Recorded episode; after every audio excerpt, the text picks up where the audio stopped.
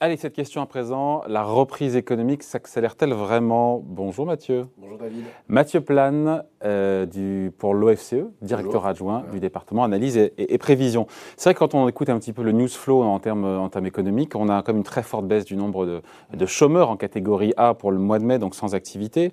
On a un moral des chefs d'entreprise qui est au top depuis, euh, depuis 2007. Euh, est-ce qu'on peut dire que les bonnes nouvelles économiques s'enchaînent vraiment? Euh, oui, oui, oui, elles sont même euh, Et même au-delà, euh, au-delà de ce qu'on attendait. au-delà de ce qu'on attendait, c'est surtout ça. C'est-à-dire qu'on pouvait s'attendre à, un rebond net hein, de l'économie. D'ailleurs, voilà, une prévision qui était assez consensuelle, qui était de 5% de croissance sur 2021, assez concentrée sur le second semestre. C'est quand même une croissance qui est, qui est élevée. Donc, on s'attendait déjà à une dynamique de, rebond importante. Euh, euh, surtout qu'on a fait quasiment zéro au premier semestre. Voilà, surtout, euh, voilà, tout était concentré sur le second semestre. Hein, donc ça montre quand même la, la, le rebond vif qu'on pouvait attendre sur le second semestre.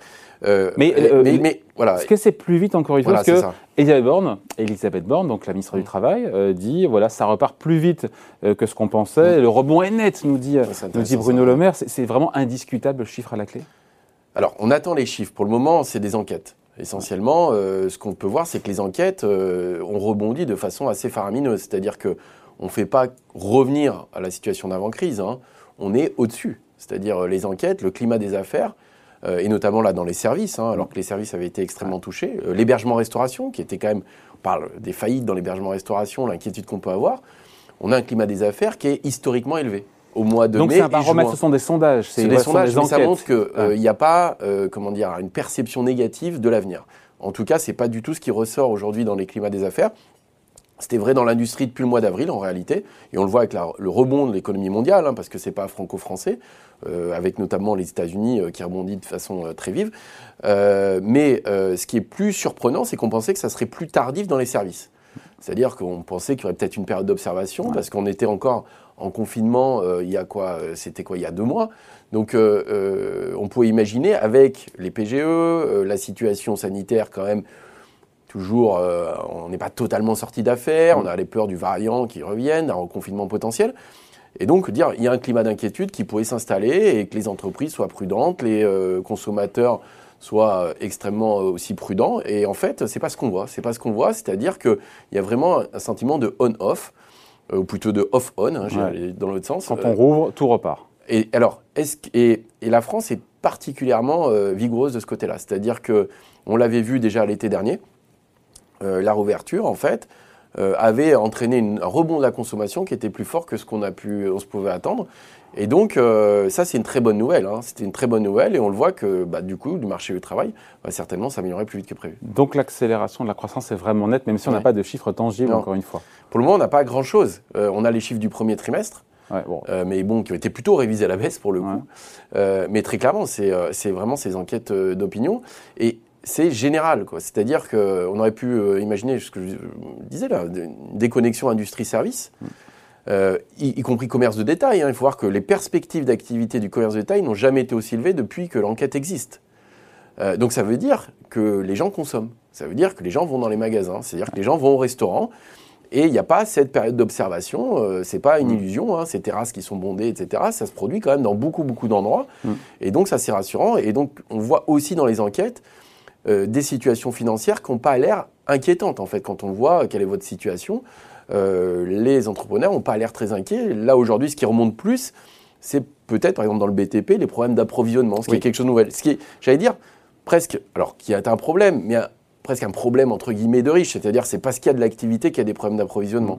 Mais donc ça veut dire que cette activité repart fortement. Est-ce que justement ces goulets d'étranglement qu'on a dans le BTP, dans la construction, mais pas seulement, qu'on a aussi dans le secteur manufacturier, on a souvent parlé des chips, là, des, des, semi-conducteurs, euh, est-ce que c'est de nature, encore une fois, à contrarier ce vif rebond, ou est-ce que le rebond est tellement puissant que finalement ça pèse pas grand-chose? Alors, euh, ça, peut en tout cas le, lisser. C'est-à-dire que effectivement, vous avez un, effet quand même de saturation de production qui peut exister. Hein. Dans le BTP, à 50% des boîtes pratiquement disent qu'elles ne peuvent pas euh, produire plus. Euh, donc ça peut aussi introduire des, nouvelles entrées sur le marché, hein, quand même de nouvelles entreprises qui se disent qu'il y a peut-être euh, justement des opportunités. et puis, bah oui, forcément, ça peut retarder si la demande n'est pas satisfaite. Alors soit elle peut se réallouer ailleurs, C'est-à-dire que, alors dans le BTP c'est un peu compliqué, mais on peut imaginer si votre voiture, vous ne pouvez pas l'acheter tout de suite, bah, vous allez faire un autre type d'investissement, vous allez retarder votre achat, enfin vous pouvez... Euh, voilà, il y a des réallocations qui peuvent s'opérer. Euh, donc la question c'est est-ce que c'est transitoire? Parce que quand on a un phénomène de rebond mondial comme ça, il y a une demande très forte et justement Comme tout si on est désorganisé, il faut que tout se remette en marche. Les chaînes de production sont désorganisées, on a peu de stock, euh, on a des demandes très fortes pour certains produits euh, en même temps, sur des biens d'équipement, donc il y a beaucoup d'électronique, etc. Donc la question des semi-conducteurs euh, est importante, c'est quand même des chaînes de production mondiales. Et donc la question c'est une fois qu'on aura eu ce rebond, est-ce que cet effet sera permanent plus structurel ou c'est juste un effet conjoncturel? C'est là la question, y compris sur les tensions sur le marché du travail qu'on voit apparaître, mm. avec les difficultés de recrutement, avec le paradoxe. On a une crise énorme hein, sur le marché du travail, on a eu quand même euh, des destructions d'emplois quand même massives, et malgré tout, on voit des difficultés de recrutement. Donc il y a aussi des réorganisations sectorielles qui sont compliquées. On est dans un mouvement euh, assez complexe. Hein. Après, Mathieu, euh, ça repart très fort manifestement. Maintenant, on part d'un niveau d'activité qui est en dessous de son niveau pré-crise, il faut quand même dire les choses. Hein. Ça on se dit très fort, mais on part quand même de très bas. Alors, enfin, de plus bas, de plus bas. Bien sûr, non, non, mais c'est juste hein, ce que vous dites. C'est-à-dire que le niveau d'activité du premier trimestre 2021, hein, euh, qui était finalement, on, dit l'économie française a plutôt pas mal résisté, on était à moins 5. Donc on était 5% en dessous du niveau pré-Covid en termes de PIB, c'est-à-dire qu'à 95% de notre activité euh, normale. Juste pour rappel, 5% en dessous du niveau d'activité pré-Covid, ça correspond, c'est pire que la récession de 2009. Hein. La récession de 2009 post-subprime, c'est quasiment deux fois. C'était moins 3, voilà. Donc on est quasiment deux fois. Donc on part d'une situation très dégradée et on revient progressivement à un niveau pré-Covid. La question, c'est à quelle vitesse on revient hmm. Et apparemment, on revient très vite. et est-ce qu'on va le dépasser? Est-ce qu'on va rattraper ce qui a été perdu? Après, il ne faut pas omettre non plus le variant Delta, le Delta Plus. alors, quand on voit les reconfinements euh, euh, partiels, encore une fois, au Portugal, euh, ce qui se passe en Australie, c'est un petit peu différent. Mais voilà, même l'explosion, enfin l'explosion, forte augmentation du cas de contamination euh, euh, au Royaume-Uni. On était à 1000, on est passé maintenant à 15 000. Hein, oui, oui, euh, non, non, non. Donc les inquiétudes sanitaires, enfin il, il en existe, hein, même si on a l'impression de voir le bout du tunnel. La question, c'est plutôt du comportement des entreprises et des ménages en termes de consommation et d'investissement et leur projection dans l'avenir.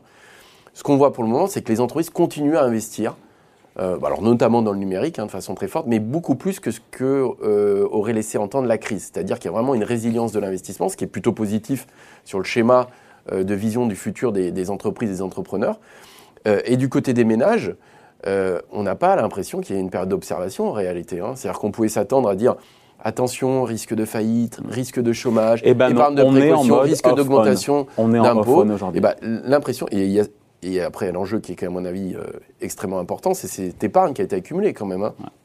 Les 140 milliards aujourd'hui qui sont sur les comptes, euh, des, comptes en banque des Français, si effectivement ils sont amenés à être reconsommés très vite, ça va avoir un effet massif sur la croissance. Donc, euh, et on est plutôt dans un schéma qui va là-dessus, c'est-à-dire plutôt de des épargnes, en tout cas d'une consommation robuste qui tire l'activité. Et donc on va peut-être revenir même plus vite que prévu à un niveau pré-Covid, voire même aller au-dessus. Hein. Donc c'est ça qui est intéressant. Est-ce qu'on va euh, même avoir un, effet, euh, on va dire, de, rattrapage euh, important et même d'accélération de croissance? Tout dépendra encore une fois de ce variant Delta aussi. Hein. Alors, alors, les conditions sanitaires, c'est le point numéro un. C'est-à-dire que si on est en confinement, c'est bien sûr une catastrophe.